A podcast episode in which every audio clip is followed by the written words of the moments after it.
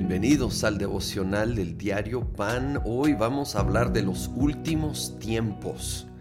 Este día 24 de abril nos toca el capítulo 13 de Marcos, donde le preguntan los discípulos sobre, por un lado, la destrucción del templo que él acaba de profetizar, pero también de los últimos tiempos, la señal del fin del siglo Ah, sobre todo cuando lo vemos en conjunto con el pasaje paralelo de Mateo 24, lo entendemos mejor.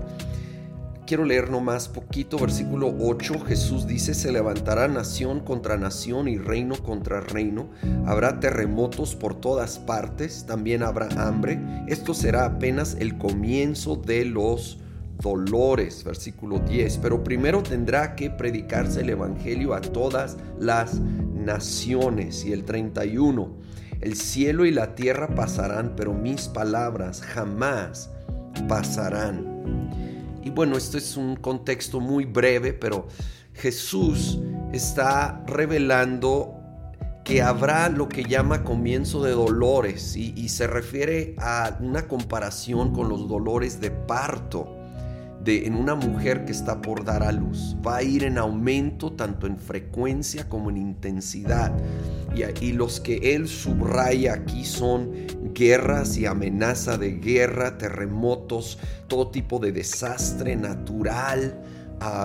Lucas incluye pestes, que es una palabra que puede ser traducida epidemia o creo que en nuestros días pandemias.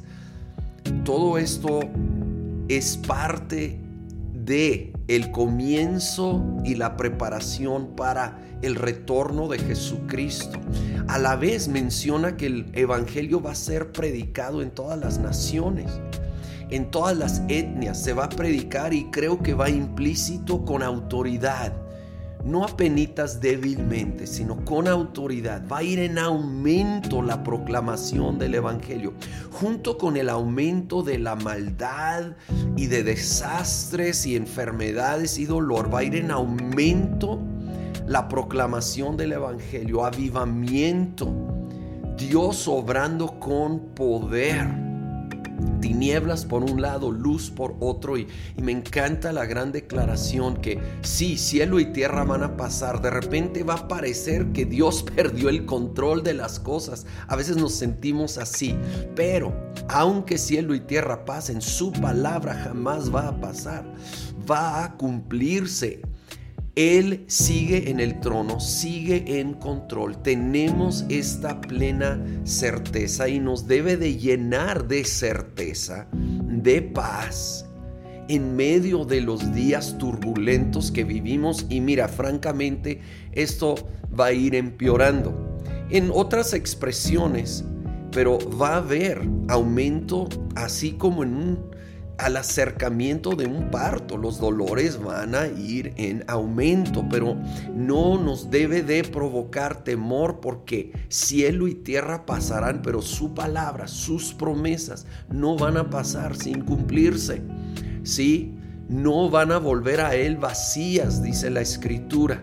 Podemos estar confiados y aún creyendo y confiando por avivamiento, un mover poderoso de Dios para que el Evangelio sea predicado, para que haya cosecha de multitudes de personas viniendo a los pies de Cristo Jesús. Y debemos de orar por eso y buscar ser parte de eso. Pedirle, Señor, ven con poder y úsame, úsame como un instrumento tuyo en estos tiempos.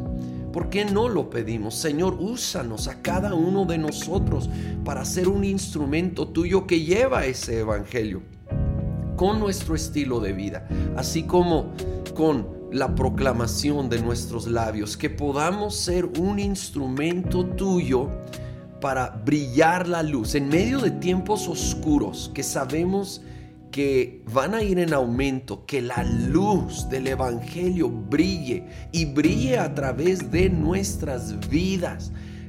Creemos, confiamos y en medio de todo lo que se está viviendo más lo que viene, sabemos que aunque cielo y tierra pasen, tu palabra jamás pasará. Estamos firmes, estamos seguros, estamos confiados en tu palabra.